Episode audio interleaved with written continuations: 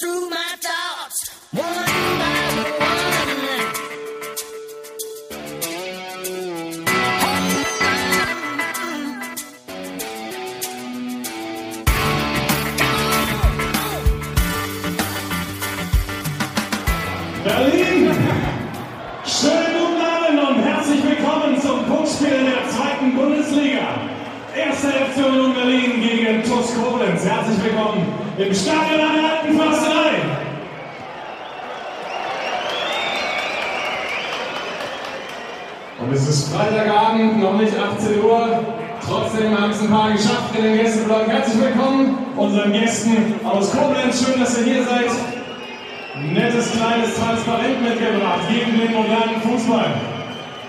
Nicht unsympathisch, liebe Gäste. Hier kommt die Mannschaftsaufstellung der TuS Koblenz. Trainer Patrick Sander schickt folgende Elf ins Rennen mit der Nummer 33 im Tor Dieter Pauken. Mit der Nummer 2 Martin Forke. Mit der Nummer 4 Matej Navlic. Mit der Nummer 6 der Mannschaftskapitän Manuel Hartmann. Mit der Nummer 7 Johannes Rahn. Mit der Nummer 8 Tom Geisler. Mit der Nummer 10 Emanuel Contiles. Mit der Nummer 15 Dominik Njeng. Mit der Nummer 29 Andreas Glockner. Mit der Nummer 31 Edmond Kaplani. Und mit der Nummer 34 Daniel Gunkel. Einen bei Koblenz möchte ich ganz besonders herzlich begrüßen. Er hat bei uns hier seine ersten Fußballschritte in Deutschland gemacht hat, lange uns verzaubert. Und es ist die Nummer 28 der TuS Koblenz. Herzlich willkommen an der alten Försterei, Erwin Skela.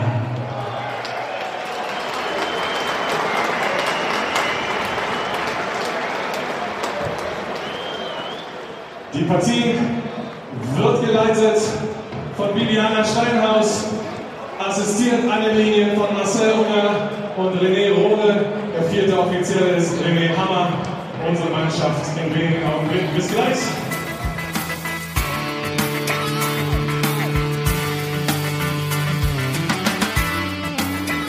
Fußball bringt Freude.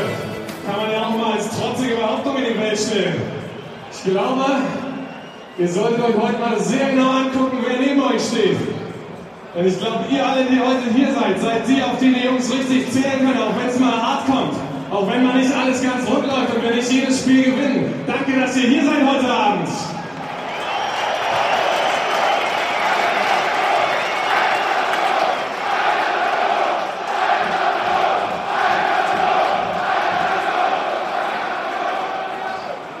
Und es gibt leider ein paar, die nicht hier sind heute Abend. Und einer, an den wir gezittert haben, hat es nicht geschafft.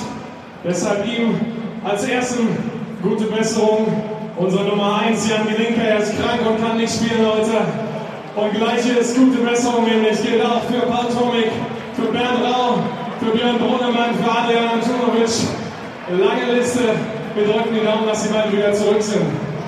Und umso mehr drücken wir den Jungs die Daumen, denke ich, die heute Abend auf dem Platz stehen, besonders ihm, der heute das Tor hütet. Es ist unsere Nummer 27, Carsten Busch. Mit der Nummer 3 Dominik Peitz. Und mit der Nummer 5 Christian Stuff. Und mit der Nummer 7 Patrick Kohlmann. Und mit der Nummer 9 John Jairo Mosquera. Und mit der Nummer 10 Yusuf Dogan. Mit der Nummer 15 unser Kapitän heute Daniel Göllert. Mit der Nummer 16 Christoph Menz. Mit der Nummer 17 Thorsten Matuschka. Mit der Nummer 19 Shiru Ede. Und mit der Nummer 29 Michael Parensen. Auf der Bank neben Platz im Tor mit der Nummer 13 Christoph Hacker. Mit der Nummer 2 zum ersten Mal im Kader aus dem eigenen Nachwuchs Christopher Quiring. Und mit der Nummer 4 auch er im Kader heute Marco Gebhardt. Und mit der Nummer 8 Maki Junger Mohani.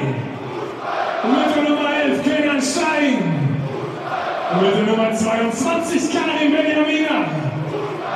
Und mit der Nummer 24 Michael Benden. Und unser Trainer heißt Uwe Neuhaus. Auf geht's und niemals vergessen!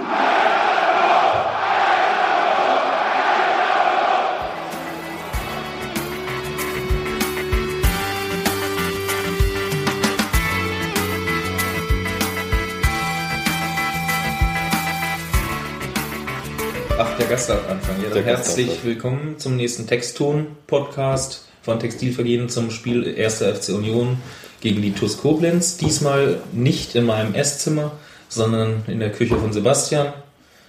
Ich begrüße neben meiner Wenigkeit Matthias Bunkus äh, die Hausherren Steffi und Sebastian von Textilvergehen.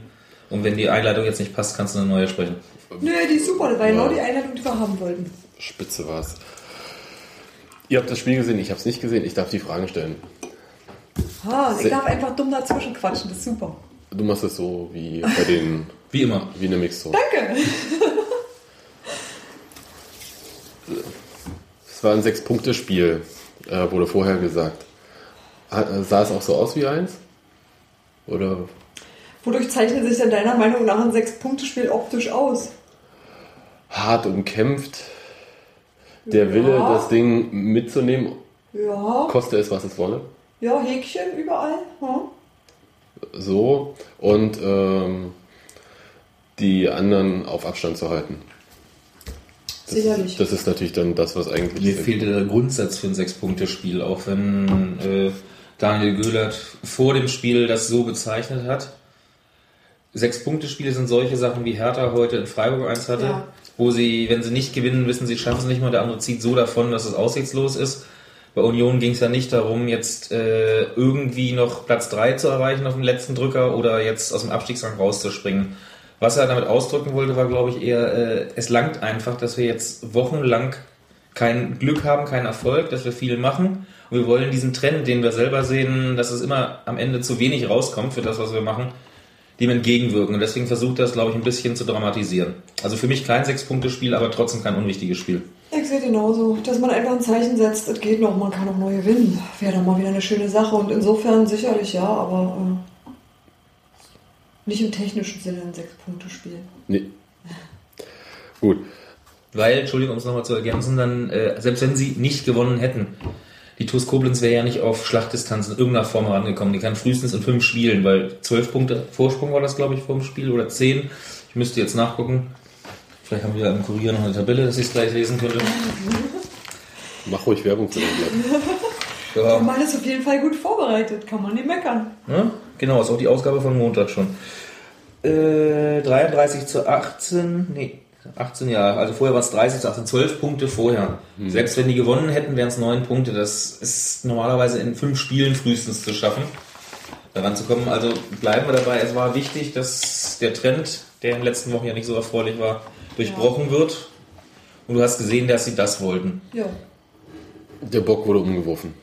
Ja, das auf jeden Fall. Nicht Und das trotz äh, Ausfällen, die äh, doch äh, stark waren. Linker raus, Tomic weiterhin äh, verletzt, Brunnemann weiterhin verletzt, äh, Rau raus, Antonovic, äh, okay, das äh, sagen sie zwar immer, aber er ist nicht wirklich in der Mannschaft drin. Cero Biran. Biran, Der war aber zuletzt auch nicht in der Mannschaft drin. Nee, ich glaube, schwerwiegender im Vergleich zum Paderborn-Spiel äh, war einfach der Ausfall von Jan Blinker. Zumindest erstmal auf dem Papier. Es hatten auch alle im Stadion ein Unsicherheitsgefühl, weil Jan hat es ja am Freitag noch versucht, hat vormittags noch trainiert äh, und hat dann sich am Nachmittag doch abgemeldet. Also diese klassischen Anschwitzeinheit, die die Leute an Spieltagen morgens machen, um sich ein bisschen zu bewegen. Und dann hat halt Carsten Busch im Tor gestanden. Den hat sicherlich niemand beneidet an dem Abend. Also ich meine, ähm, vor dem Spiel waren, glaube ich, ungefähr alle Leute, die ich gesprochen habe oder von denen ich gehört habe, sehr negativ eingestellt. Also schon so, oh, Busch, nee, um Gottes Willen. Ja, dann kam es doch irgendwie alles ganz anders. sein Fazit hat er ja gegeben. Ja, drei Punkte. Man hört ein bisschen heiser, ne? Ähm, viel rumgeschrien. Nee, ich bin voll zufrieden. Klar, zwei Gegentreffer. Als Torwart spielt man lieber zu Null, aber im Großen und Ganzen ein super Abend. Vor allem die Szene vor dem 2-2 vom Ausgleich. Die war recht schwer zu sehen. Wie hast du die Situation erlebt?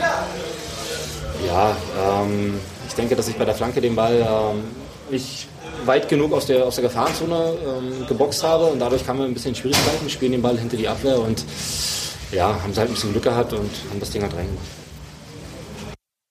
Ja, Ich denke, das hat man gesehen. Ne? Also die Spieler, sage ich mal, auch die Auswechselspieler, die wollten alle, sage ich mal, ähm, die Fans haben, dann, haben uns dann auch getragen und ähm, ja, ich denke mal, das hat man wirklich gesehen, dass wir wirklich heute wollten. Gut, wir wollen eigentlich immer, aber es war, ähm, weiß ich nicht, also selbst nach dem 1-1, nach dem 2-2, wir haben wirklich nicht nachgelassen und ähm, ja, wurden dafür auch belohnt.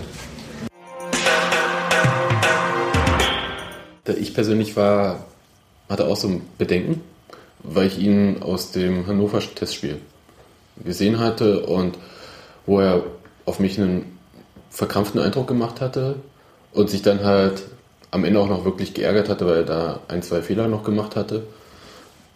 Wo ich dachte, okay, ähm, das war für ihn so ein bisschen die Chance, irgendwie vielleicht nochmal ranzukommen oder so. Und wo er selbst dann halt gesehen hat, er hat es versiebt und jetzt wird er halt so reingeworfen und ich dachte, naja, wenn man halt so überehrgeizig ins Spiel geht und alles richtig machen will, dann kann es halt sein, dass es halt überhaupt nicht funktioniert, zumal er halt äh, mit einer nicht komplett eingespielten Abwehr dann hinten noch ähm, arbeiten musste. Ja, dieser Unsicherheitsfaktor würde ich ja nicht mal nur an dem einen Testspiel festmachen, sondern ich habe ihn ja schon häufiger gesehen in der Sommervorbereitung, als sie draußen da in Grünau oder Waltersdorf jeweils eine Halbzeit gespielt haben oder an anderen Stellen letztes Jahr auch in den Pokalspielen, im Paul-Rusch-Pokal oder der jetzt OZ oder Berliner Pilsner-Pokal heißt inzwischen, in dem wir ja zum Glück nicht mehr teilnehmen müssen.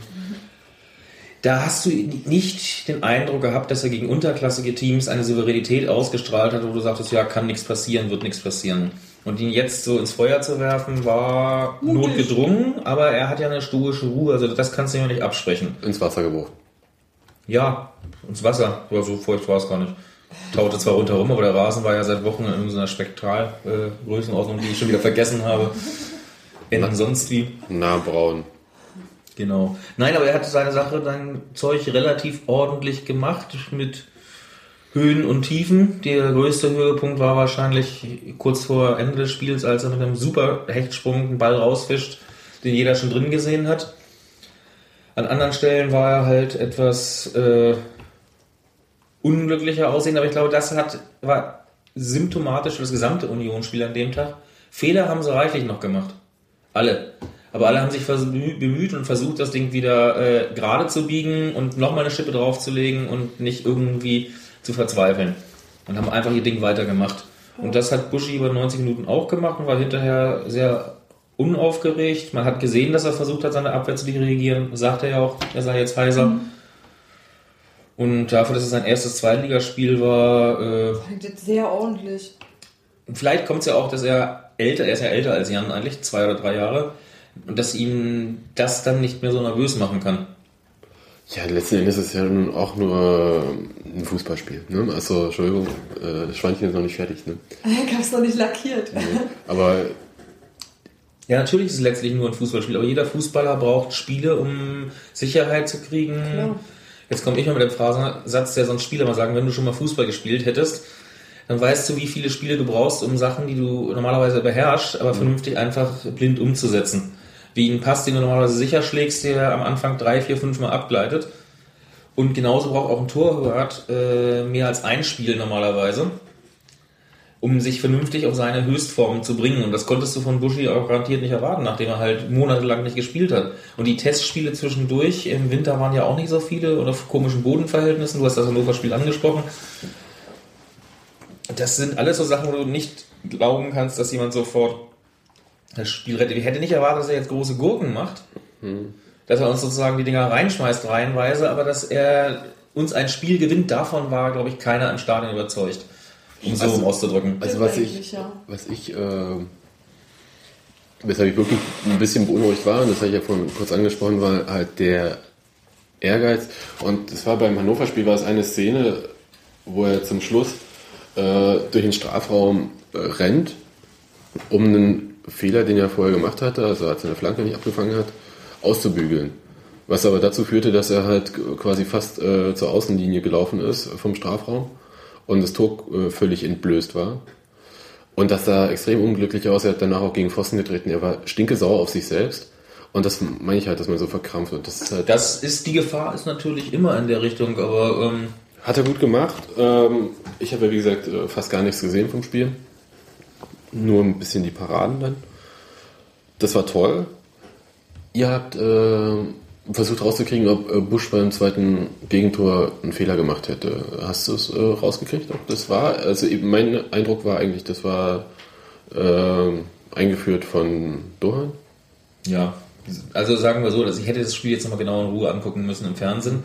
Der erste subjektive Eindruck war, dass Buschi bei dem einen Ball irgendwo an der Flanke nicht richtig rankommt und dadurch der Ball gefährlich, der sogenannte zweite Ball beim Gegner wieder landet und der dann abschließt. Ähm, Buschi hat hinterher selber ja auch noch zugegeben, er hat sich geärgert, dass er den Ball nicht weit genug rausfaust. Aber der war weit, der, das war okay, das war, Dohan war da am Ball und der hat den halt dann dem Gegner in die Füße gespielt.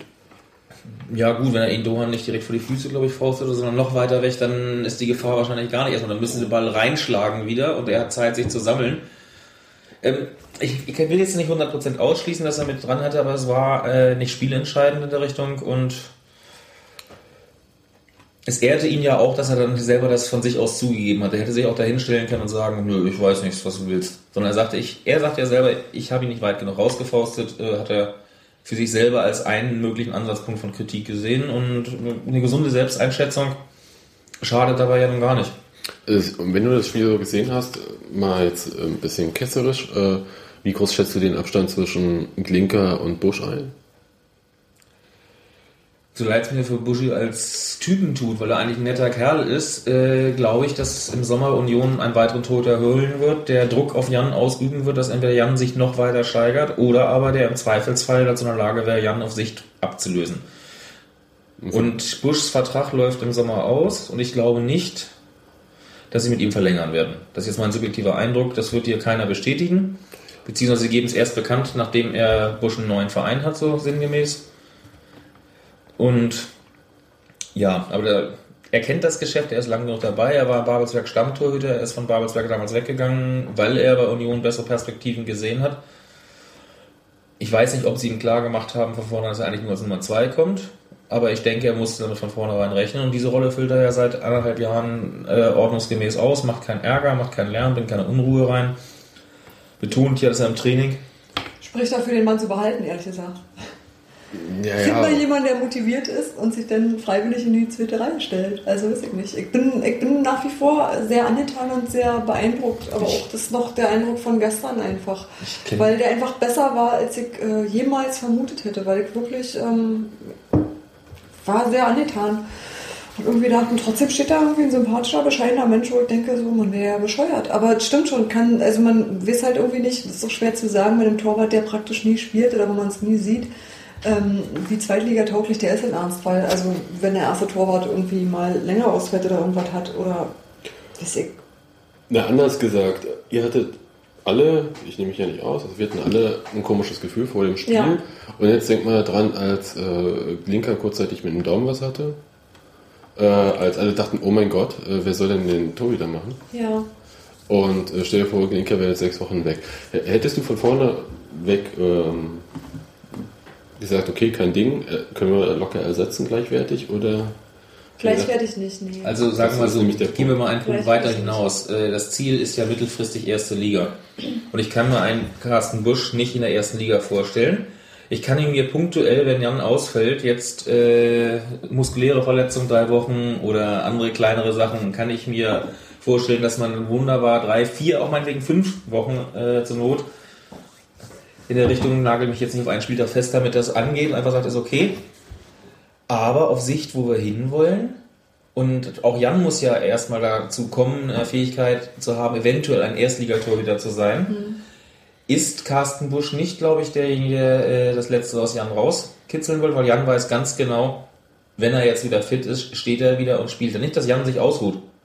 Glinker ist einfach nicht so ein Typ dafür, aber Er ähm, kämpft mehr gegen sich selbst, glaube ich, als gegen andere Leute. und deswegen braucht er auch mal einen, der ein bisschen von hinten vielleicht mal beimacht. Weil Jan hat seitdem er bei Union ist, die Situation eigentlich nicht ernsthaft erlebt. In der Ja. Regionalliga-Saison 04-05, als wir abgestiegen sind, hatte er mit äh, Marco Senja einen gestandenen vor sich. Wo klar war, sie sind abgestiegen, Jan war der Youngster, der war aus den A-Junioren gerade sozusagen das zweite Jahr raus und sie haben auf den erfahrenen Torhüter anfangs gesetzt, dann äh, kam dieser Tausch noch zustande oder was umgekehrt. Auf jeden Fall hatten, hatte er da einen, den er eine Weile vor sich akzeptieren musste, obwohl sie auf ähnlichem Niveau waren. Und seitdem, seit der Oberliga, ist er ständig Nummer 1 und unangefochten. Weder ein Michael Hinz konnte ihm das Wasser reichen, Ja, Das war auch schwer. Hm. Und äh, um noch einen Schritt voranzukommen, glaube ich auch, dass er in seiner Trainingsgruppe ne, äh, es durchaus gebrauchen kann, wenn er einen sieht, der auch noch mehr Druck auf ihn ausübt. Ja, äh, bin ich eigentlich auch bei dir. Der zweite Mensch, um mal ein bisschen äh, von der Torhüterposition wegzukommen, der gespielt hatte und auch ein bisschen auch um seine Zukunft im Verein sich Gedanken macht, sicher. Christian Stuff. Ja. Kann man sich jetzt auch anhören.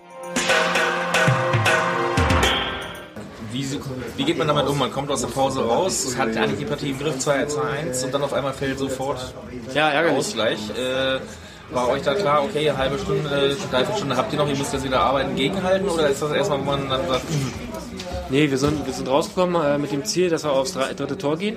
Und äh, von daher hat sich ja nicht viel ja, klar, äh, geändert. Klar ärgert man sich, wenn man, wenn man da das Tor bekommt, aber wir wollten das Spiel unbedingt gewinnen und zu jeder Zeit haben wir eigentlich auch nach vorne gespielt. Äh, am Ende, gut, da ging ein bisschen die Kräfte aus und ähm, hat ein bisschen die Entlastung gefehlt. Aber ansonsten, denke ich, haben wir 90 Minuten nach vorne äh, gespielt und uns eigentlich auch nicht beeindrucken lassen von irgendwelchen Rückschlägen. Welche Perspektive ergibt sich aus dem Sieg? Ja, im Prinzip war es ein Sechs-Punkte-Spiel und äh, das Polster ist gewachsen und ähm, ja, man kann natürlich jetzt ja nach so einer äh, langen Serie ohne ähm, äh, oder mit wenig Punkten ist natürlich schön, jetzt mal wieder einen Sieg eingefahren zu haben und ähm, kann man erstmal wieder beruhiger, äh, beruhigter in die nächsten Spiele gehen. Und unser Ziel ist ja jetzt in, in den nächsten drei Spielen ein bisschen was zu reißen, dass wir aus der Gefahrenzone endgültig rauskommen. Ja, nicht Gefahrenzone, aber dass wir auch rechnerisch mit dem Abstieg da nicht, nichts mehr zu tun haben. Okay. Der erste Schritt ist getan. Wenn, Perle wieder zurückkehrt, ähm, ist sich dann auf der Bank oder? Boah, da denke ich gar nicht dran. Ich, ich weiß nicht, wie, äh, wann, wann er wieder zurückkommt und ähm, äh, am Ende sind die Leistungen. Also, da mache ich mir jetzt gar keine Gedanken. Ich will die Spiele gewinnen, wo ich mitspiele und ähm, ja, dann. Und die anderen hoffentlich auch. Ja, die, ja, ja, klar, aber jetzt ist die Frage bezog sich jetzt darauf. Der ja irgendwie gesagt hat, er möchte jedes Spiel gewinnen. Du hast ihn ja freundlicherweise jetzt darauf hingewiesen, dass er. Aber jedes Spiel gewinnt, bei dem er spielt. genau.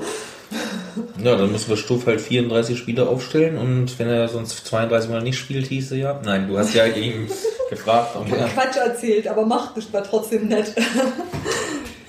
ja, weiß ich nicht, ob er sich Gedanken machen muss. Er hat am Freitag ein sehr überzeugendes Spiel, vor allem hinten in der Abwehr, äh, gemacht, was er immer machen soll. Oder seine eigentlich primäre Aufgabe ist, dass er zweitens durch seine Länge eine klassische Waffe bei Standards ist, ist in den letzten Jahren ja nicht nur ihm so gegangen, sondern Steven Ruprecht und äh, Daniel Schulz ja auch zu den Zeiten, als sie noch gespielt haben. Wir haben es eine ganze Weile in dieser Saison vermisst, dass unsere langen Kerls eventuell nach vorne kommen und da eingreifen mit Kopfbällen. Das Stuff jetzt auch diesmal mit dem Fuß das Tor Ich macht, sagen. ist eine andere schöne Sache. Da kommt vielleicht Der mal Gegner- heraus, dass er in äh, jüngeren Jahren Stürmer gespielt hat und dann erst umgeschult worden ist. Ach, die Steffen Menze-Geschichte. Hm? Steffen Menze weiß kein Mensch, was der eigentlich gelernt hat, Fußball. außer Nee, bestimmt nicht. Ah, hm. Häuser kaufen und vermieten das auch, aber das ist eine andere Geschichte. Nein, also, ich glaube nicht, dass sie auf seine Zukunft bangen müssen, weil sie wissen, was er, sie wissen, was sie ihm haben. Er ist relativ solide, auch wieder ein Typ, der keinen Ärger macht, der es versucht. Und wenn er reinkommt, in den meisten Fällen sein Mann steht. Dass er jetzt kein Filigrantechniker ist, kein, äh, er besitzt eine gute Technik, also nicht du äh, rumpelst schon mit den Augen, hätte ich jetzt fast gesagt. Aber er ist kein, er ist kein Filigrantechniker la Dogan, den Ja. wir haben. Er ist ein sehr solider Spieler, hat eine gute Technik, aber er hat natürlich seine Länge manchmal Übersetzungsschwierigkeiten, die bei ihm weniger auffallen als bei Daniel Schulz zum Beispiel, wo du immer das Gefühl hast, hm, warum wirkt es jetzt so stark sich? Und er hat diesmal hinten blitzsauber seine Aufgabe erfüllt und hat die Sachen, wo sie nach vorne gegangen sind, auch mitgemacht. Und der hat, ich glaube, der hat noch ein Jahr Vertrag sowieso. Insofern Sorgen machen muss der sich nicht.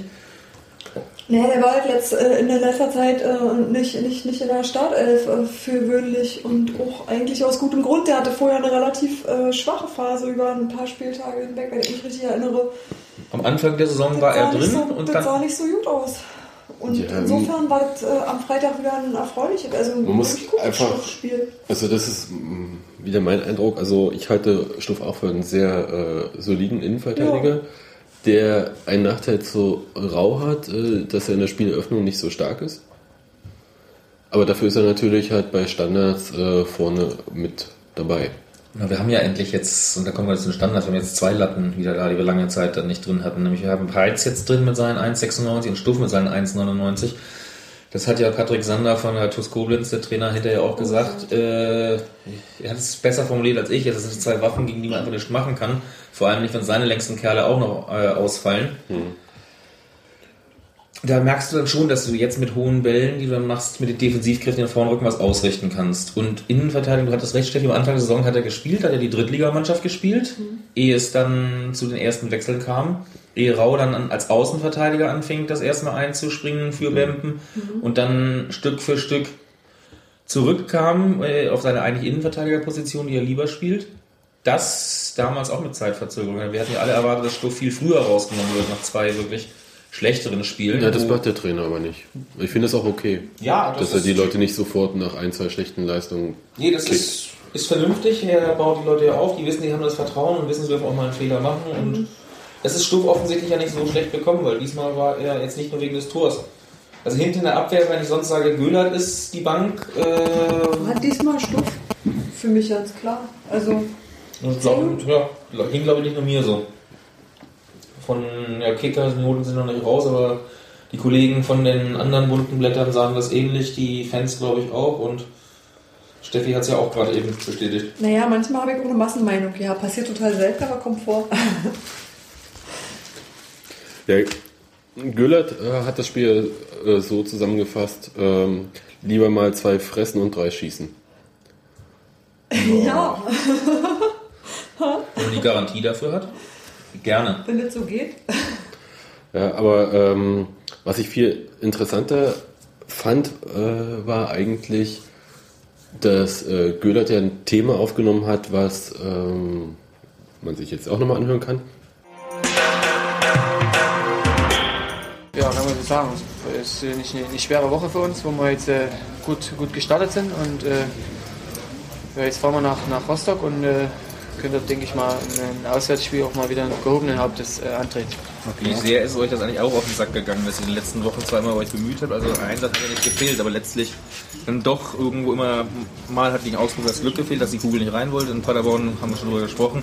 Das muss euch ja auch genervt haben. Das ist ja nicht eine Erfindung von uns, dass wir sagen, scheiß Serie, sondern Ja, sicherlich. Und Wir wussten es ja auch. Wir, meine, wir gucken ja auch zurück und äh, sehen die letzten zehn Spiele, die wir da abgeliefert haben, wo wenig Punkte geholt haben. Und äh, wir, haben sicherlich noch gezerrt von der, von der Anfangseuphorie, die wir hatten mit den, mit den vielen Punkten. Und äh, standen jetzt so ein bisschen vom Scheideweg und äh, wussten, dass jetzt die englische Woche halt, äh, ja, dass wir, wenn wir da gut, äh, gut durchkommen, dass wir dann am Ende vielleicht schon fast durch sein können. Richtige Gegner zum richtigen Zeitpunkt. Ja, so kann man es sagen. Obwohl die, äh, muss man sagen, zuletzt eigentlich gute Ergebnisse hatten. Ne? Also so, denke ich, die werden noch einige, für einige Überraschungen so. Was auch äh, Uwe Neuhaus äh, an der Spieltagspressekonferenz am Mittwoch angerissen hatte, das war halt, dass diese englische Woche eigentlich so der Scheideweg für Union in dieser Saison ist. Also wo geht's hin?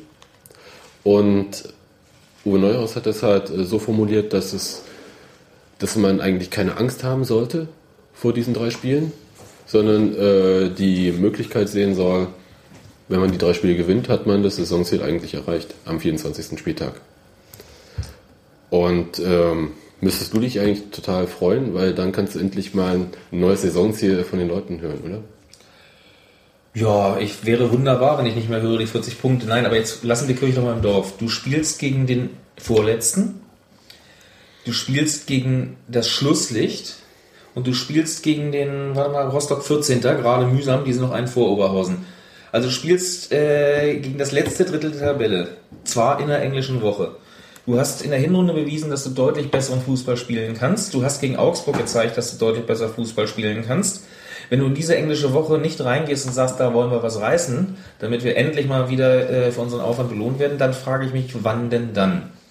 Insofern das jetzt als richtungsweisend zu sehen, ähm, ist sogar wieder umgekehrt zugespitzt in die andere Richtung, weil Union hat mit dem Abstieg nichts zu tun. Das steht aber schon fest, seitdem sie äh, das erste Auftaktspiel allerspätestens in der Rückrunde gegen Oberhausen mit 1-0 gewonnen haben. Weil 29 Punkte zu dem Zeitpunkt und noch 16 äh, Spiele vor dem Buckel muss bei der Substanz der Mannschaft einfach verdammt nochmal langen, dass sie nicht in Abstiegsgefahr geraten. Vor allem, wenn du siehst, wie wenig Punkte wir unten eigentlich hatten. Ach, das, ich kann ja nicht vorstellen, dass irgendwie irgendjemand noch ernsthaft darum geht zu sagen, äh, wir steigen, wir sind noch irgendwie dabei, ähm, die Klasse zu halten. Natürlich ist man dabei, solange man nicht rechnerisch sicher durch ist, aber andererseits, da gebe ich dir ja recht, aber ich fand es eigentlich so ganz äh, charmant zu sagen, wir wollen die drei Dinger jetzt irgendwie gewinnen, dann sind wir durch und dann können wir sehen, was wir neu formulieren. Und ähm, Göhlert hat das ja. Realistisch einfach. Ja, Also, Nachdem ich mir das neue Auto gekauft habe, gebe ich zu, dass ich mir ein neues Auto kaufen wollte. Das ist ja nur, was mich stört. Natürlich hat, ist jedem klar, dass sie nicht absteigen wollen. Natürlich ist jedem klar, dass sie 40 Punkte so schnell haben wollen.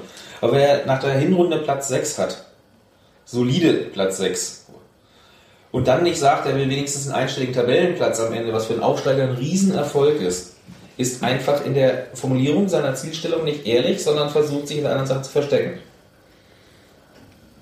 Und jetzt kommt ihr. Ich kann ja nichts dagegen sagen. Ich äh, sehe das durchaus ähnlich. ich finde Minimalziele mh, vorzugeben, zu erreichen, abzuhaken und dann das nächste zu stecken, besser als Taktik. Ich arbeite auch so. Ja, es ist halt. Es ist, ich glaube einfach, dass, Entschuldigung, zu sagen, wir wollen das noch versuchen, Platz 6 zu halten oder irgendwo einen einstelligen Platz zwischen 9 und 6 zu kriegen, dass es einfach ehrlicher wäre und es auch kein Größenwahn ist. Sie sagen ja nicht, hallo, Projekt Durchmarsch oder wir wollen jetzt aufsteigen. Äh, Aber wer, würden denn nicht die Kollegen von den bunten Blättern äh, kommen und sagen, wenn sie dann auf dem 10. landen, äh, Saisonziel verpasst? Ist es nicht äh, eher so? ja, das ist dann eine Schlagzeile, die einmal drin ist, oder? aber den Spaß würdet ihr euch geben. Hängt davon ab, ob sie einen geärgert haben vorher. Nein, äh, Saisonziel verpasst, du machst doch am Ende der Saison sowieso eine Bewertung und äh, dass man zwischendurch erkennt, man hat mehr Chancen und korrigiert sich. Äh, nicht umsonst wurden in der Winterpause ja auch Spieler geholt, weil man gesehen hat, man hat Chancen, die Klasse souverän zu halten und nicht mehr weiter nach unten zu gehen, jetzt schon zu verjüngen, den Prozess äh, voranzutreiben. Der Etat wird von Union jedes Jahr mitten in der Serie nochmal hochgestachelt. Das heißt, die korrigieren sich ja auch laufend während der Saison. Ja. Das ist halt nur ein Mosaiksteinchen. Ähm, es ist nicht schlimm, man kann es so machen, wie Steffi vorgeschlagen hat. Ich erreiche das Saisonziel, aber ich bleibe dabei. Nachdem ich mir den Wagen gekauft habe, gebe ich erst zu, dass ich wochenlang davon geträumt habe, mir einen zu kaufen. Ich äh, sehe das einen Ticken anders. Also mein Eindruck ist der, dass das jetzt durch die Verletzung von äh, Tomic vielleicht ein bisschen hinfällig, aber äh, dass versucht wird, jetzt schon quasi die äh, Vorbereitung auf die nächste Saison zu machen. Und zwar mit der Rückrunde. Und das kannst du natürlich äh, schlecht sagen. Also d- du, und das ist, wie ich finde, eine ziemlich clevere Strategie, wenn du schon die Hinrunde so erfolgreich gemacht hast und quasi dein eigentliches Saisonziel vor Augen hast, relativ schnell, zu sagen, äh, ich kriege jetzt ein paar neue Spieler, die kann ich jetzt bekommen, baue die in die Mannschaft ein und starte mit dem ersten Spieltag mit einer komplett eingespielten Mannschaft in eine neue Saison. Ganz im Gegensatz zu den ganzen Vereinen, die da noch irgendwie auf Suche sind, weil das Transferfenster noch offen ist. Wir werden ja im Sommer auch weitere Spieler kommen, also stimmt das so eingespielt auch nicht. Der Punkt ist einfach, natürlich äh, können sie jetzt mit den neuen Spielern schon das betreiben, aber die Herrschaften sind Profis, sie wollen Geld verdienen, die wollen auch die eine oder andere Siegprämie eventuell noch mitnehmen. Äh, alles legitim, alles gut. Denen geht es darum, dass sie am Ende sagen können, wow, wir haben eine super Serie gespielt von Aufsteiger. Wie viele von denen sind das erste Mal in der zweiten Liga und dann sagen können, ich habe mein erstes Zweitliga-Jahr, ich habe 30 Spiele gemacht, 25 Spiele gemacht, ich bin am Ende Sechster geworden. Hey, so viele Profivereine gibt es dann in Deutschland auch nicht. Äh, das ist für die dann schon ein persönlicher Ehrgeiz und da geht es den ganzen Jungs nicht ums Einspielen. Dass ich Beek und äh, Neuhaus zutraue, dass sie strategischer denken, geschenkt. Aber das werden sie garantiert der Mannschaft so nicht in der Richtung verklickern, äh, weil sie brauchen Jungs jetzt und nicht perspektivisch eventuell im Sommer. Da gibt es ja eher sogar noch Spieler, die sagen können, wie, jetzt holen wir jetzt schon Leute. Ich glaube, wenn du einem Herrn Gebhardt im Dezember gesagt hättest, ähm, Anfang Dezember, übrigens im Sommer ist für dich Schluss, wäre er wesentlich äh, unleidlicher durch die Gegend gerannt, sage ich mal so. Nicht, dass er jetzt stumm gemacht hätte, das erwarte ich bei ihm auch nicht, aber er wäre garantiert nicht zufrieden gewesen und ein unzufriedener Spieler kann garantiert nicht so die Höchstleistung bringen wie andere auch. Ist es eigentlich, ähm, um kurz beim Thema Gebhardt zu bleiben, äh, dreist zu sagen, irgendwie für die Leute gibt es immer noch Red Bull? Uh, jetzt machst du aber einen ganz weiten Ausflug runter. Ähm, du meinst jetzt äh, Äh, Rasenball Leipzig, oder? Ja. Ich meine jetzt noch schnell mal Geld verdienen und äh, die ein oder andere äh, das Häuschen abzubezahlen oder was auch immer. Das ist, das ist durchaus ein Fall, der sein kann, weil Rasenball Leipzig will ja mit aller Macht äh, so schnell wie möglich mindestens in die dritte Liga, wenn nicht noch höher. Das Ehrgeiz ist, glaube ich, bis auf die zweite Liga ausgerichtet mit dem Projekt. Und die werden schon, um jetzt nächstes Jahr, wenn sie in der Regionalliga dann sein werden, da auch den Durchmarsch zu schaffen, äh, mit gestandenen Spielern, die für diese Klasse technisch und spielintelligentmäßig zu gut sind eigentlich. Bempen, Gebhardt. Ja. Das sehen zwar ja Bemben, glaube ich, aber eher, dass er zurück in den Westen geht. Er hat ja ein Haus in Bochum und äh, wollte auch, es war von vornherein sein Ziel, nachdem er hier bei Union aufgehört hat, zurück in den Westen. Aber da wird es auch ein oder zwei Vereine geben. Also ich würde mich nicht wundern, wenn Rot-Weiß Essen eventuell, die ja nun dieses Jahr völlig unter Niveau spielen oder, oder ihren- unter ihren Ansprüchen, äh, sich daran erinnern und sagt, kannst du uns nicht noch mithelfen, stabilisieren, wir wollen einen Aufstieg schaffen und ähm, jetzt völlig aus der Lameng gedacht, ohne dass ich da jetzt einen Hinweis für habe. Nee, mir ging es ja nur darum, als ähm, Altersteilzeit für äh, Profis. Also man muss es ja nicht immer so sehen, irgendwie keine Chance mehr äh, bei Union und dann ist das Leben zu Ende oder sowas. Ich weiß nicht, ob Gebhardt das machen will, weil er will seinen Trainerschein machen irgendwo. Ich weiß nicht, was er davon schon hat. Das sind ja dann sukzessive Lehrgänge, die aufeinander aufbauen. Da kann er auch nicht so zwischendurch alles äh, machen. Der erste Lizenzpunkt ist, glaube ich, noch relativ einfach. Den kannst du im Schongang erwerben, übertrieben gesagt. Aber so wie es an BA-Lizenzen und womöglich den Fußballlehrer geht, ist das nicht mehr zu machen. Ja, ich kann mir vorstellen, Gebhardt will nochmal spielen. Äh, Ich weiß nicht, ob der äh, für ein, zwei Jahre das dann nochmal macht. Von Berlin nach Leipzig ist auch fahrtechnisch zu schaffen. Da gibt es ja genug Leute, die solche Pendelstrecken hatten. Baumgart wohnt ja auch noch weiter in Köpenick, obwohl er in Magdeburg arbeitet. Zweitwohnsitz kannst du steuertechnisch auch noch absetzen für einen begrenzten Zeitraum. Also, dass sich dann ein Zimmer nehmen können. Also ja, klar, natürlich ist das eine Option irgendwo. Nur weiß ich nicht, wie ehrgeizig ist Gebhardt, wie ehrgeizig ist das Projekt, wie machen sie ihm schmackhaft. Ja, Das ist jetzt sehr von ihm selbst abhängig.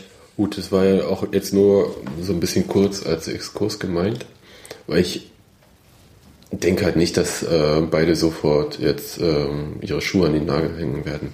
Bloß weil es bei Union nicht klappt. Das Lustige war ja, dass Bempen eigentlich in der Winterpause, glaube ich, das letzte Spiel noch gemacht hat und sich endlich wieder in der Mannschaft wähnte.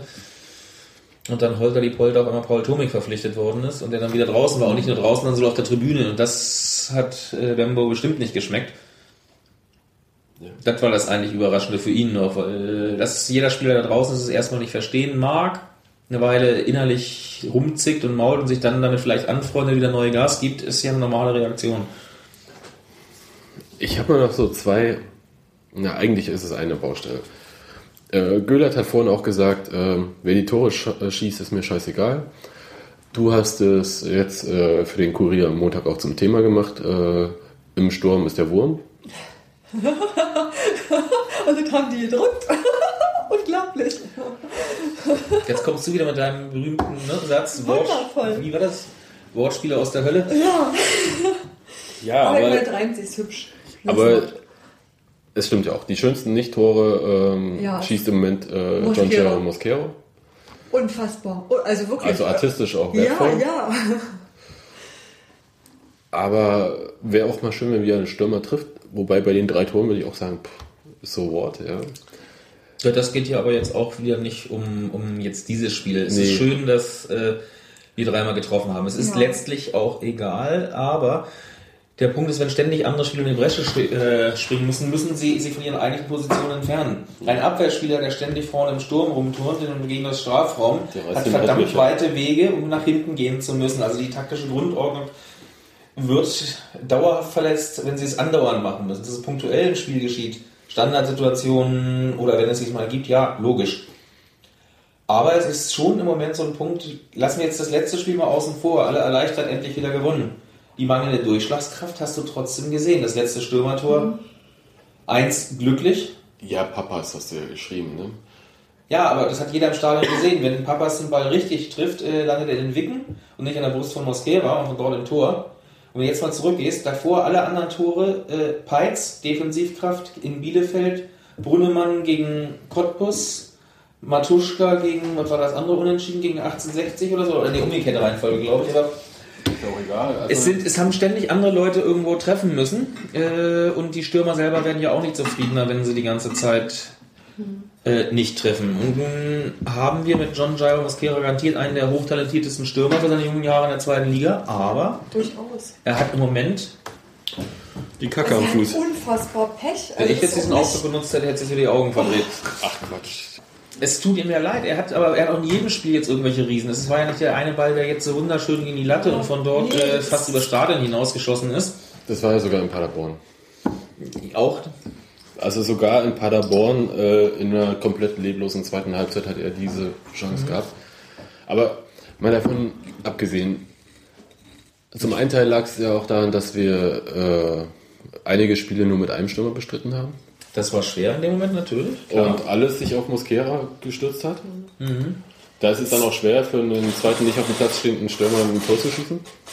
Logischerweise. Aber auch Mosquera hat ja äh, Dribblings, die er am Anfang der Saison geschafft hat, an den Leuten vorbeizukommen, bleibt er jetzt immer hängen. Und das ist, glaube ich, auch eine Frage von Selbstvertrauen dann irgendwo. Er ackert, er macht, er tut, er ist fleißig, aber äh, wenn du mit breiter Brust da reingehst und nicht vorher überlegst, äh, hm, wie komme ich da jetzt vorbei, ist es die eine Zehntelsekunde, die lang, dass du in diesem Spitzensportfußball auf diesem Temponiveau vorbeikommst. Und wieder haben wir das Beispiel Neuhaus hält an seinen Leuten lange fest, weil das ist ja nicht das erste Mal, dass John Jairo jetzt sozusagen berechtigte Kritik einstecken muss, sondern Man kann ja mal den, das Pferd andersrum aufzäumen. Also gar nicht mal so auf Mosquera, sondern ähm, was sind denn die Alternativen? Und da frage ich mich schon langsam, also am Anfang habe ich mich von solchen Sachen wie äh, ist noch nicht ganz fit und so weiter noch äh, ein bisschen einlullen lassen. Aber jetzt mittlerweile frage ich mich, äh, was ist denn eigentlich mit Benjamina los? Wieso darf er nicht? die einlullen lassen. Höre ich da einen leisen Nein, Hauch der Kritik, einen Unterton an Ich hab's einfach des ersten FC Wundervoll? nein, ich habe es einfach geglaubt. Nee, das war einfach so. Das war- das war nachvollziehbar.